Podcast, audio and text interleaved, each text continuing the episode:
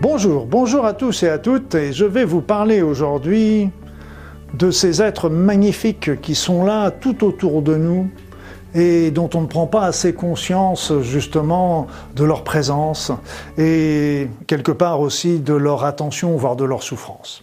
Je parle de tous ces végétaux, de tous ces arbres, de tous ces arbustes, etc. Et vous savez, il y a quelques années, euh, je fais, comme vous le savez, je fais, je, donne des stages de soins énergétiques. Et il y avait quelques années, on avait travaillé avec le groupe sur euh, sur le mouvement primordial qu'on retrouve au sein de, de chaque euh, être, euh, chaque arbre, chaque animal, chaque être humain, etc. On retrouve ce mouvement à l'intérieur de tout ce qui est présent euh, depuis le caillou jusqu'à jusqu'au soleil et jusqu'à l'univers entier.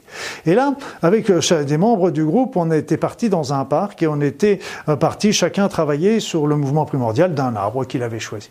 Et parmi ces arbres, il y en avait des arbres qui étaient, qui avaient été taillés, euh, massacrés à la tronçonneuse quelques années auparavant. Ils avaient repoussé, certes, mais ce qui s'est passé, c'est que les personnes qui ont fait ce mouvement primordial euh, sur, euh, sur ces arbres ont ressenti les émotions de ces arbres, la souffrance de ces arbres. Et je peux vous dire que ça a été un moment très puissant parce qu'on ne s'attendait pas à ça, on ne s'attendait pas à ressentir, surtout que ça faisait quelques années, donc déjà quelques années, le fait de, de, de, de, ressentir que les arbres aient une émotion comme ça, euh, c'était, ça a été très hum, révélateur et très instructif pour tout le monde. Mais vous savez, ce qu'il faut bien comprendre, c'est que euh, les arbres, euh, euh les végétaux, d'une manière générale, réagissent aussi aux agressions, aux agressions qu'ils ressentent. Vous avez remarqué que quand il y a des petits insectes qui vont manger les feuilles d'arbres, eh bien, ces petits insectes souvent vont faire ça comme si par, vont faire des petits trous, mais ponctuels. Pourquoi? Et pourquoi ils font pas une ligne, par exemple? Eh bien, tout simplement parce que quand la, quand la, feuille commence à être mangée, elle va sécréter une substance qui va, qui va repousser l'insecte, qui va s'arrêter alors de manger et qui va aller un petit peu plus loin pour euh, refaire un autre trou. Pour... Donc la plante se sauve quelque part. Et c'est la même chose aussi au niveau de la, de la touffe d'herbe, de la mode d'herbe, qui, quand la vache vient la manger, eh bien la vache, elle pourrait aller jusqu'au bout, aller manger euh, jusqu'à la racine, etc. Mais arrive un moment où quand il y a vraiment plus beaucoup d'herbe, l'herbe va se mettre à sécréter une substance qui va être désagréable pour la vache, et c'est bien que la vache va s'arrêter de, la brouter et va aller en manger une autre également. Donc, c'est que c'est des éléments qui sont très troublants. Ça vous montre comment les, végétaux réagissent, réagissent à notre présence, réagissent à, notre, à nos agressions, le cas échéant.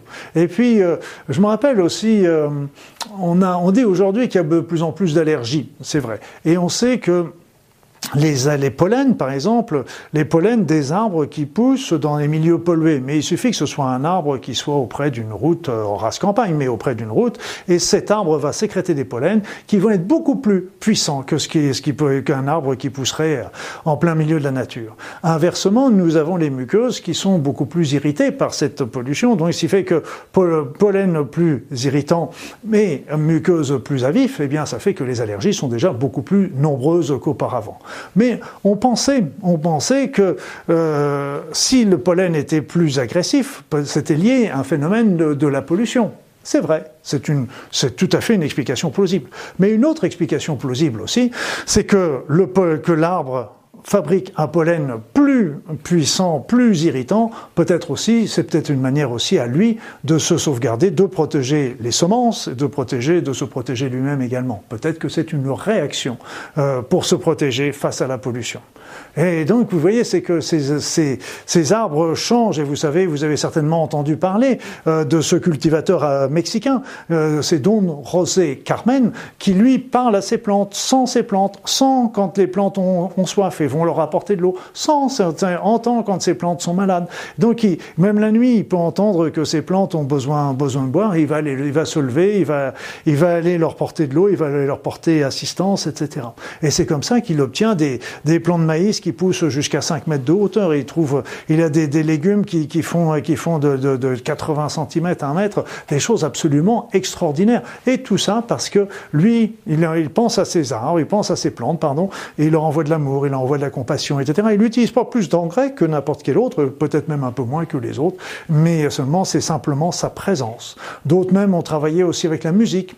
La musique, ils, font, envoient de la musique euh, dans les champs pour développer la, culture de ces chants. Il paraît que le Mozart, les musiques de Mozart, seraient parmi les musiques les mieux appréciées, les plus appréciées par nos amis les végétaux. Alors, mes amis, je vais vous demander, si vous le voulez, vous pouvez faire un petit exercice. Un petit exercice, peut-être pas aujourd'hui, parce que euh, vous n'en aurez peut-être pas l'occasion si vous êtes habité, mais quand vous allez, quand vous allez vous promener un petit peu dans la, dans la nature, dans une forêt ou dans un parc, etc. Et puis choisissez un bel arbre. Choisissez un arbre qui, un animal fort, vigoureux, costaud, un animal, un, un arbre qui va vous appeler comme ça. Approchez-vous de lui et mettez-vous le dos contre son tronc. Mettez-vous le dos contre son tronc. Et là, fermez les yeux, entrez dans votre corps et là, vous êtes dans l'aura de l'arbre. Sentez ce qui se passe en vous. Est-ce que vous sentez pas une paix, du calme, du repos? Sentez-vous quelque chose? Posez les mains à l'arrière de votre, de votre corps. Posez les mains sur l'écorce de cet arbre.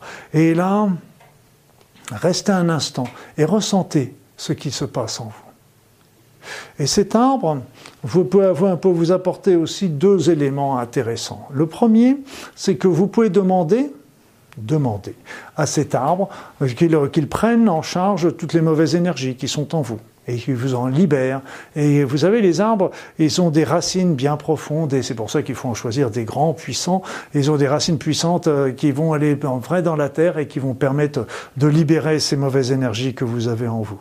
Et puis, de l'autre côté, comme vous êtes dans l'aura de l'arbre, eh bien, vous pouvez demander aussi à ressentir, à, à ce qu'il vous envoie son énergie, à ce qu'il vous en donne de la force, de la vigueur. Et vous sentirez, là encore, ces arbres qui sont extrêmement par rapport à nous. Il suffit simplement de rentrer dans l'aurora avec respect, avec amour, et puis de leur demander à ce qu'ils nous libèrent de ces mauvaises énergies qu'on peut avoir en nous, et inversement, qu'ils nous donnent de l'énergie pour notre vie, pour notre développement, pour notre avancée. Et vous verrez, ils ne demandent que ça.